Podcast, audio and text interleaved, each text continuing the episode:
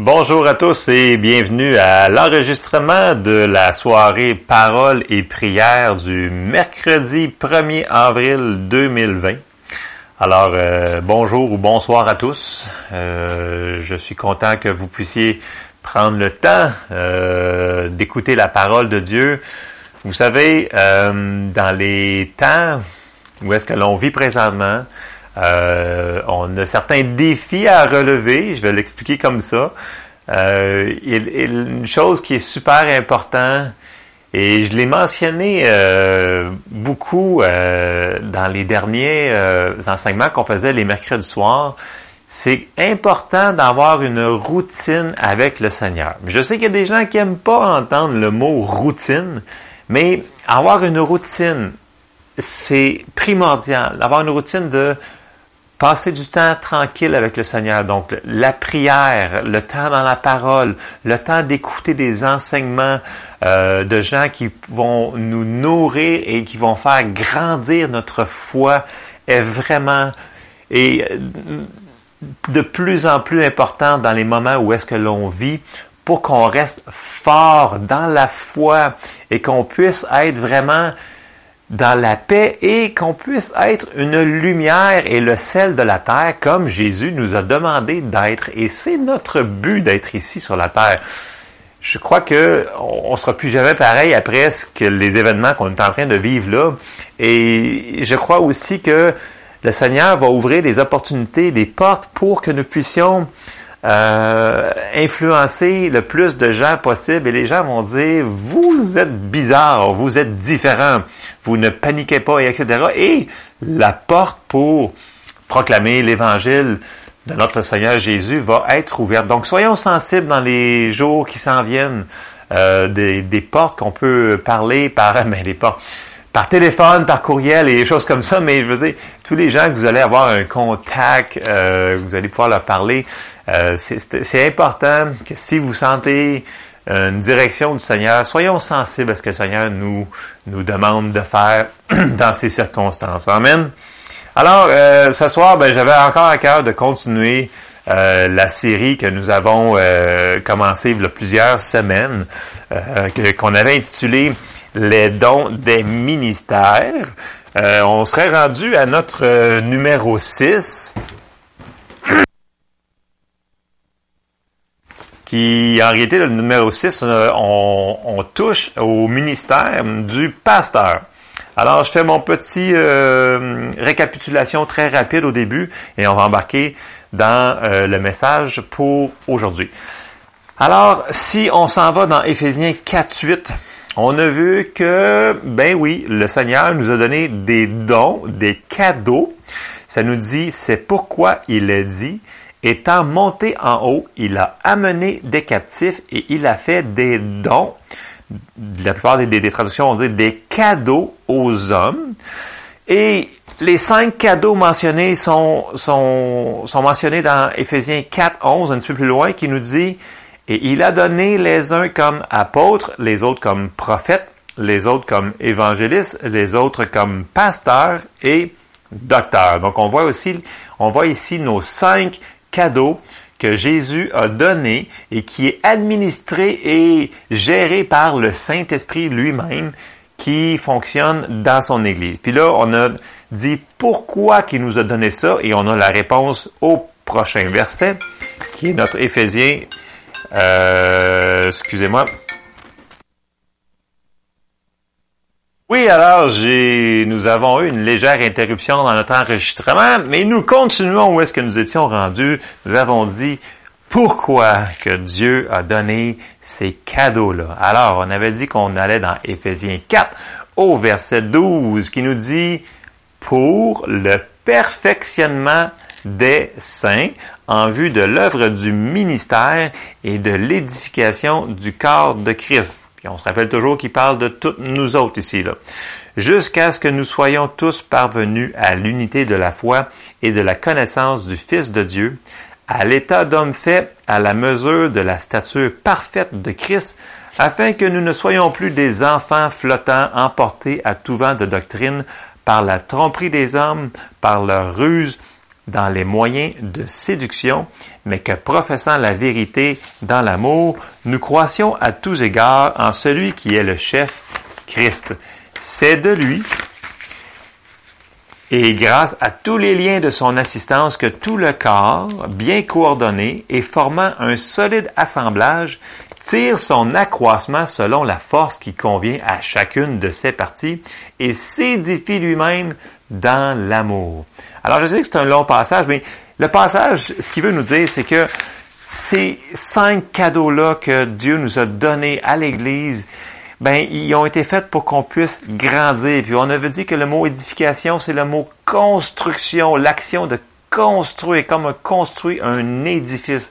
Donc chacun d'entre nous, ça va nous protéger, ça va nous aider, ça va nous diriger pour qu'on soit pas, euh, ça nous dit, emporté par tout vent de doctrine, parce qu'il y en a des gens qui se font des doctrines pour euh, remplir leur euh, leur situation. C'est pas tout le monde qui veut écouter la parole de Dieu. Là. On se le cachera pas. Là. Il y a des gens qui vont Écoutez, là, présentement, là, on est sur les médias sociaux et puis là, on voit plein de choses. Puis là, on voit les gens qui corrigent les fausses. Je, regardais sur Radio-Canada quelques jours, puis là, je voyais ceci est faux. Et non, le coronavirus, euh, coronavirus ne fait pas telle affaire. Et c'est un faux patent. Donc, s'il y en a dans les nouvelles, il y en a aussi dans les messages que les hommes qui se, qui s'appellent eux-mêmes pour enseigner ou euh, pour être pasteur dans une église et ils vont dire des choses qui ne sont pas bibliques. Et c'est important, comme je le répète tout le temps, d'aller contre-vérifier les gens qu'on ne connaît pas et même ceux-là qu'on connaît. Ils sont où les passages de l'Écriture pour prouver ce que l'on dit? Parce que notre foi doit être construite sur la parole de Dieu.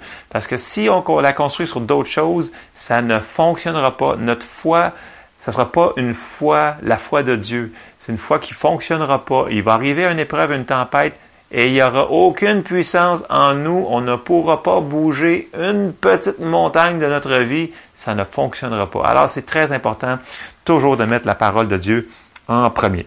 Bon, ces cinq ministères-là, on a dit qu'il doit avoir une ferme fondation dans la parole de Dieu.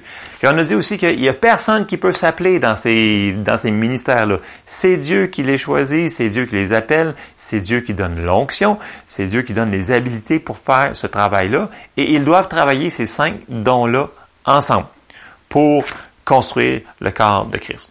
Alors, pour euh, cet enseignement-là, j'aimerais qu'on commence sur le pasteur. Euh, on va regarder dans la Bible euh, ce que ça dit du pasteur et non ce qu'on pense des fois des idées euh, préconçues qu'on aurait de ce cadeau-là, parce que on peut avoir vu des choses, mais c'est pas nécessairement la parole de Dieu. Les choses comme la soumission, quand on va parler à travers les versets, c'est pas très populaire si on, dit la soumission. puis on, voit que Jésus il avait dit qui construisait pas une démocratie, il construisait son royaume. Puis dans un royaume, mais ben, il y a un roi, puis après ça, ben il y a les généraux, puis il y a des gens qui, qui donnent en, euh, qui font comment je ça, qui, qui font suivre les, les, règles que le roi a décidées. Donc c'est un royaume et c'est l'inverse d'une démocratie. Euh, donc Jésus, c'est lui le chef de ce royaume-là. On fait partie de son corps, c'est lui le chef. Puis il s'attend qu'on agisse de la manière qu'il a écrit dans sa parole. Et il s'attend aussi qu'on respecte les autorités et les choses que lui, il a mis en place. C'est pas nous qui l'a mis en place, c'est vraiment, c'est, c'est vraiment le Saint-Esprit qui gère tout ça et c'est Jésus qui l'a mis en place. Alors, le premier euh, passage qu'on va aller voir pour, euh, pour le pasteur, euh, je vais aller voir dans 1 Pierre au chapitre 5 et au verset 1. Ça nous dit, Voici les exhortations que j'adresse aux anciens qui sont parmi vous. Moi, ancien comme eux, témoin des souffrances de Christ et participant de la gloire qui doit être manifestée, paissez le troupeau de Dieu qui est sous votre garde, non par contrainte, mais volontairement, selon Dieu, non pour un gain sordide, mais avec dévouement non comme dominant sur ceux qui vous sont échus en partage, mais en étant les modèles du troupeau. Et lorsque le souverain pasteur paraîtra, il parle de Jésus, il appelle le souverain pasteur. Vous obtiendrez la couronne incorruptible de la gloire. Verset 5. De même, vous qui êtes jeunes, soyez soumis aux anciens. Oh boy, le mot soumission, très populaire. Je suis sûr qu'il ne doit pas avoir beaucoup de ramen à la maison, mais c'est quand même écrit à plusieurs endroits. Et tous, dans vos rapports mutuels, revêtez-vous d'humilité, car Dieu résiste aux orgueilleux, mais il fait grâce aux humbles. Humiliez-vous donc sous la puissante main de Dieu afin qu'il vous élève au temps convenable. Ici, on voit que Pierre, il utilise le mot ancien. Le mot, bibliquement parlant, si on va dans les dictionnaires bibliques, si on regarde le mot ancien, ancien est utilisé, c'est les mêmes racines, c'est le même mot que pasteur en réalité. Mais on voit qu'il aurait pu utiliser le mot pasteur, mais ça a été traduit par ancien, ce qui est très bien. C'est grosso modo la même description de tâche à quelques mots près. Euh, puis moi, je lis pas le grec, je fais juste aller vérifier dans les concordances pour vérifier que on a la bonne information sur nos traductions. Par contre, on peut voir que ancien et pasteur est quasiment la même, non, c'est la même description de tâche. Mais le mot diacre, qui est utilisé aussi dans les passages qu'on va lire, n'est pas du tout la même. Alors, on voit diacre, qui est un serviteur, euh, qui est là aussi, qui, qui, va travailler avec les anciens et les pasteurs. Donc, je fais la petite parenthèse parce que des fois, on a dit, ben, c'est un ancien. Mais un ancien, bibliquement parlant, dans, le, dans la Bible, un ancien, ça serait comme un pasteur. Mais tu sais, il peut avoir différents pasteurs. On va voir sa, sa, description, euh, sa description de, de tâches un petit peu plus loin. Il peut y avoir plusieurs pasteurs. Il va y avoir seulement un pasteur en charge d'une église locale, donc le pasteur senior qu'on va appeler. Il peut avoir plusieurs assistants pasteurs qui sont là pour aider à euh, construire euh, et à nourrir les brebis. Bon, je, ferme la parenthèse là, je vais, je, vais, je vais continuer. Mais le mot pasteur, si on regarde dans toutes les concordances, vous allez voir que le mot pasteur et le mot berger, c'est la même, c'est la même chose. Donc, si on dit berger ou on dit pasteur, vous allez sortir un dictionnaire biblique et vous allez voir les mêmes mots grecs utilisés. Ou même dans l'hébreu, parce qu'on va lire un passage dans Jérémie, c'est un berger. Et le, mot traduit, là, ça comprend l'action de faire paître le troupeau avec supervision, tendre affection et vigilance. Donc ça, c'est la définition d'un pasteur. C'est sa, c'est sa job. si on regarde euh, dans la parole de Dieu, si on s'en va voir dans l'Ancien Testament, il y a un passage qui est très intéressant, qui nous parle du pasteur, du berger. Et c'est dans Jérémie 23. Et si on va dans Jérémie 23 au verset 1, ça nous dit, c'est un avertissement et c'est un encouragement aussi pour les pasteurs. Alors, malheur aux pasteurs qui détruisent et dispersent le troupeau de mon pâturage, dit l'Éternel. on peut voir que Dieu le prend très personnel. Ces positions-là que les gens ils, se font mettre en autorité, Malheur, ça dit malheur aux pasteurs qui détruisent et dispersent le troupeau de mon pâturage, dit l'Éternel. C'est quand même sévère. Verset 2. C'est pourquoi ainsi parle l'Éternel, le Dieu d'Israël. Sur les pasteurs qui pèsent mon peuple, vous avez dispersé mes, mes brebis, vous les avez chassés, vous n'en avez pas pris soin. Voici, je vous châtirai à cause de la méchanceté de vos actions, dit l'Éternel. Verset 3. Et je rassemblerai le reste de mes brebis de tous les pays où je les ai chassées. Je les ramènerai dans leur pâturage, elles seront fécondes et multiplieront.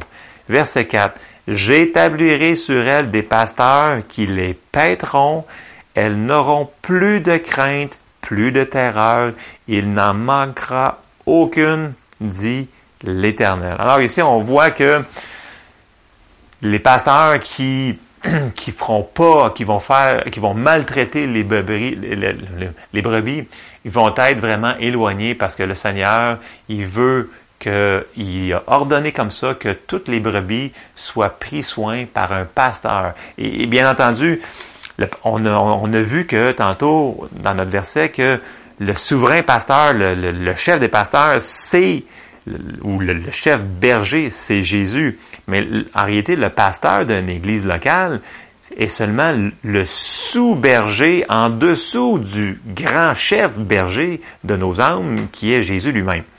Euh, donc, il est sous autorité. Donc, il n'est pas libre de faire tout ce qu'il veut. Là. Il est là pour faire ce que le chef pasteur lui demande de faire. Amen. Donc, ça va être beaucoup relié à la parole de Dieu. Le pasteur, il est responsable de prendre soin des besoins des brebis que Dieu a confiés sous son autorité pour veiller sur leurs âmes. Et là, la Bible, elle nous dit dans Hébreu, au chapitre 13, ça nous dit, et là, on va le lire, je, vais commenter plus tard, dans Hébreu 13, au verset 17, ça nous dit Obéissez à vos conducteurs. Il parle ici des pasteurs ou des anciens qui sont dans l'Église. Et ayez pour eux de la déférence, car ils veillent sur vos âmes comme devant en rendre compte. Donc, c'est le rapport à Jérémie que je vous ai dit tout, tout, euh, à l'heure. Qu'il en soit ainsi afin qu'ils le fassent avec joie et non en gémissant. Ce qui vous ne serez d'aucun avantage. Priez pour nous, car nous croyons avoir une bonne conscience, voulant en toutes choses nous bien conduire. C'est avec instance que je vous demande de le faire afin que je vous sois rendu plus tôt. Ça, c'est Paul qui parle ici. Verset 20. Que le Dieu de paix, qui a ramené d'entre les morts le grand pasteur des brebis, on y parle de Jésus, le grand pasteur, par le sang d'une alliance éternelle, notre Seigneur Jésus vous rende capable de toute bonne œuvre pour l'accomplissement de sa volonté, et fasse en vous ce qui lui est agréable par Jésus-Christ, auquel soit la gloire au siècle des siècles. Amen. Il est vital que chaque croyant soit mis et soumis sous la protection d'un pasteur d'une église locale. je sais que des fois c'est pas, pas, populaire pour tout le monde, mais la Bible nous a dit que il y a une protection.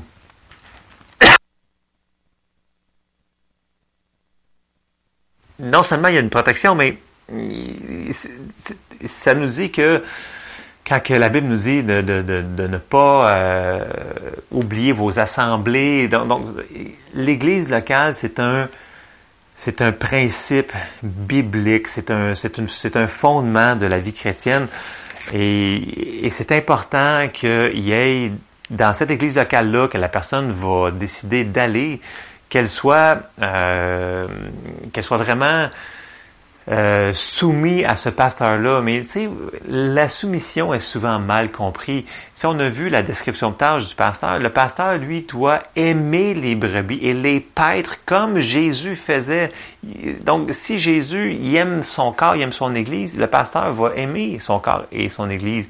Et ce qu'il va le faire, c'est pas battre le troupeau, mais le faire paître, c'est l'inverse. Donc, il, est là pour répondre aux besoins des gens. Et, c'est là que les gens, des fois, ils, ne respectent pas peut-être les, euh, les positions euh, qu'on a parlé de, de tous les, autres ministères, mais le pasteur aussi. Il faut respecter quand même la position. Bien entendu, on, on peut juger euh, la parole de Dieu, mais c'est important d'être dans une église locale qui a un pasteur qui aime sa congrégation puis qui va en prendre soin. Alors, je, ferme la parenthèse et je continue. Puis j'ai sorti un verset parce que Jésus, il l'avait mentionné, puis il avait dit dans Matthieu 9,36, il dit Voyant la foule, puis souvent dans, dans, la, dans la Bible, Jésus, si on regarde dans les quatre évangiles, le, le mot ému de compassion, il est partout. On le voit souvent quand il disait et Jésus ému de compassion et il guérit telle personne et il fit telle personne parce que Jésus il l'aimait. Et là on voit il fut ému de compassion pour elle parce qu'elle était languissante et abattue comme des brebis qui n'ont point de berger. Donc aux yeux de Jésus, il a donné le cadeau, il est là et il veut que les gens soient sous cette protection-là et ça lui fait de la peine que les gens ne le soient pas. Et il y a une raison pour ça, parce que Dieu veut que tous les enfants de Dieu grandissent. Et un des dons, c'est le pasteur. comme on avait parlé sur le prophète, sur l'apôtre, sur euh, les autres dons qu'il a donnés, et ça, ça est un qui est pas différent. Il est là pour la construction du corps de Christ. Jésus a comparé son peuple à des brebis, puis ils ont besoin d'un berger. Et puis les brebis qui ne se soumettront pas au berger, ben ils vont devenir en danger de de s'égarer, puis ils vont devenir une proie pour l'ennemi. Une, brebis égarée, c'est, c'est pas une c'est pas un bon endroit pour une brebis. Parce qu'une brebis, ça dit que c'est pas super euh, comment je vous dirais ça? Euh, une brebis, ça a besoin d'un berger. Je vais juste le mentionner comme ça. Bon. Le, le travail du pasteur, c'est de les nourrir, les brebis. Puis comme j'ai dit, ils vont exercer une position euh, de prendre soin, de, de, d'avoir une supervision, une, une, tendre affection, une vigilance pour les brebis qui ont été mis euh, sous leur euh, direction, si on peut dire. Le pasteur, il va prier pour les brebis. Il va faire passer les brebis avant lui, avant leur propre euh, agenda pour l'amour du troupeau. Euh, c'est des protecteurs. Ils sont concernés par ce qui arrive au troupeau. Puis Jésus nous avait donné un exemple. Il dit, euh, tout le monde se souvient, euh, je l'ai pris dans Matthieu 18 au, au, verset 12 qui nous dit, que vous ensemble, si un homme a 100 brebis et que l'une d'elles s'égare, ne laisse-t-il pas les 99 autres sur les montagnes pour aller chercher celle qui est Alors, on voit ici qu'encore là, Jésus, il parle que le berger, là, lui, là, il en voit une qui va mal, ben, il va aller la voir pour la rattraper parce qu'il veut pas qu'elle se perde. Et Jésus, il est comme ça. Et le sous-berger, il est comme ça aussi. Il est là, il veut pas que les autres se perdent. Il veut les protéger. Donc, le pasteur, il va nourrir le peuple avec la parole de Dieu. Il va les aider à mettre la parole en application dans leur vie. Il va le faire avec grâce, avec autorité, avec foi et amour. Et même, il va faire de la correction. Pour ceux qui n'aiment pas le mot correction, vous pouvez aller voir dans 1 Timothée 5 qui parle comment que les anciens euh, ils vont corriger les gens euh, s'il y a quelque chose qui est hors. Et, notre frère Paul aussi, dans les apôtres de Paul, euh, il fait de la correction sur les églises. Donc, on, voit que c'est un principe biblique. Il y a une manière de faire de la correction et la Bible, elle est claire aussi. Il y a des instructions comment le faire. Donc ça, c'est pour ceux qui qui veulent... Euh, il y a personne qui aime la correction, mais on en a de besoin. Amen? Donc, c'est ça. Euh, le pasteur, il va influencer le faible comme le fort. Il va corriger ceux qui se sont égarés dans la foi. Il veut que tout le monde grandisse en même temps. Ils le font avec l'habilité, donc l'onction qui leur a été donnée pour le perfectionnement des saints. Puis là, on voit aussi, dans un des passages, une autre qualification, on avait vu que euh, quand on, le passage pour euh, pour l'apôtre, euh, pour l'évangéliste, on avait dit que il y avait des caractéristiques. Ça veut dire que ça prenait des hommes qui étaient, ça dit hommes, mais c'est hommes et femmes bien entendu, qui étaient remplis du Saint-Esprit, etc., etc. Mais on voit ici un autre critère pour l'office du pasteur, qui nous dit dans 1 Timothée au chapitre 3, je vais commencer au verset 6, ça dit, il ne faut pas qu'il soit un nouveau converti, de peur qu'enflé d'orgueil, il ne tombe sous le jugement du diable. Il faut aussi qu'il reçoive un bon témoignage de ceux du dehors, afin de ne pas tomber dans l'opprobre et dans les pièges du diable. Les diacres aussi doivent être honnêtes, éloignés de la duplicité, des excès du vin, d'un gain sordide, conservant le mystère de la foi dans une conscience pure, qu'on les éprouve d'abord et qu'ils exercent ensuite leur ministère, qu'ils sont sans reproche. Les femmes de même doivent être honnêtes, non médisantes, sobres, fidèles en toutes choses, les diacres doivent être maris d'une seule femme et diriger, et diriger bien leurs enfants et leur propre maison. Car ceux qui remplissent convenablement leur ministère s'acquiert un rang honorable et une grande assurance dans la foi en Jésus-Christ. Et là, on voit ici que on voit encore des, qualifications pour être dans même le diacre, ça dit ils doivent être honnêtes, éloignés, la même chose qu'on avait vu dans les actes des apôtres. C'est les mêmes qualifications. Paul ici, il, il, en parle à Timothée, il leur dit que c'est ça que ça prend pour être ça. Et pourquoi pas un nouveau? Ben, c'est, ça va prendre quelqu'un qui va être si on met quelqu'un en position d'autorité, le Seigneur il a dit de ne pas mettre un novice, c'est qu'il y a une raison. C'est comme ça. Il veut pas que le novice puisse faire des erreurs et ça ne veut pas dire qu'un pasteur ne fera pas d'erreur. Ça reste un homme. Mais si le Seigneur a mis des barèmes comme ça, nous devons les respecter.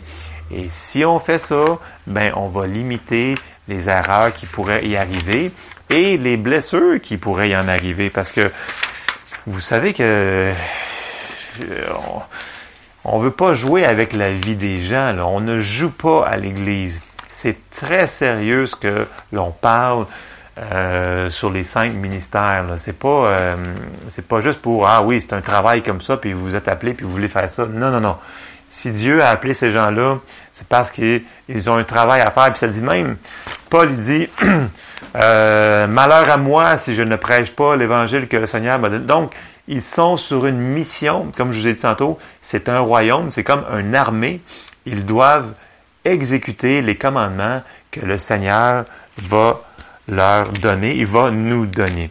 Et ce que j'avais dans mon cœur, le, plus, la meilleure définition que j'avais d'un pasteur, c'est ça, se retrouve dans Jean 21. C'est quand que Jésus il est ressuscité et il revient pour 40 euh, jours sur la terre et il apparaît aux disciples. Puis l'endroit qu'il apparaît, il va parler à Pierre.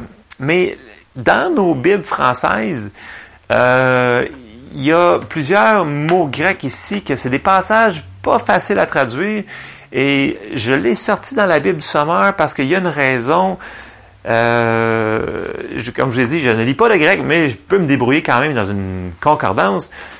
Et je, vais commencer Jean 21 au verset 15. Et écoutez bien ce que ça dit. Ça dit, après le repas, Jésus s'adressa à Simon-Pierre, Simon, fils de Jean, m'aimes-tu plus que ne le font ceux-ci? Là, j'embarquerai pas sur les mots même parce que Jésus va mentionner deux fois dans ce passage-là, il va dire le mot euh, agapé, donc euh, l'amour de Dieu, puis Pierre va répondre par philéo, qui est un, autre amour. Donc, ici, juste le mot amour est, très...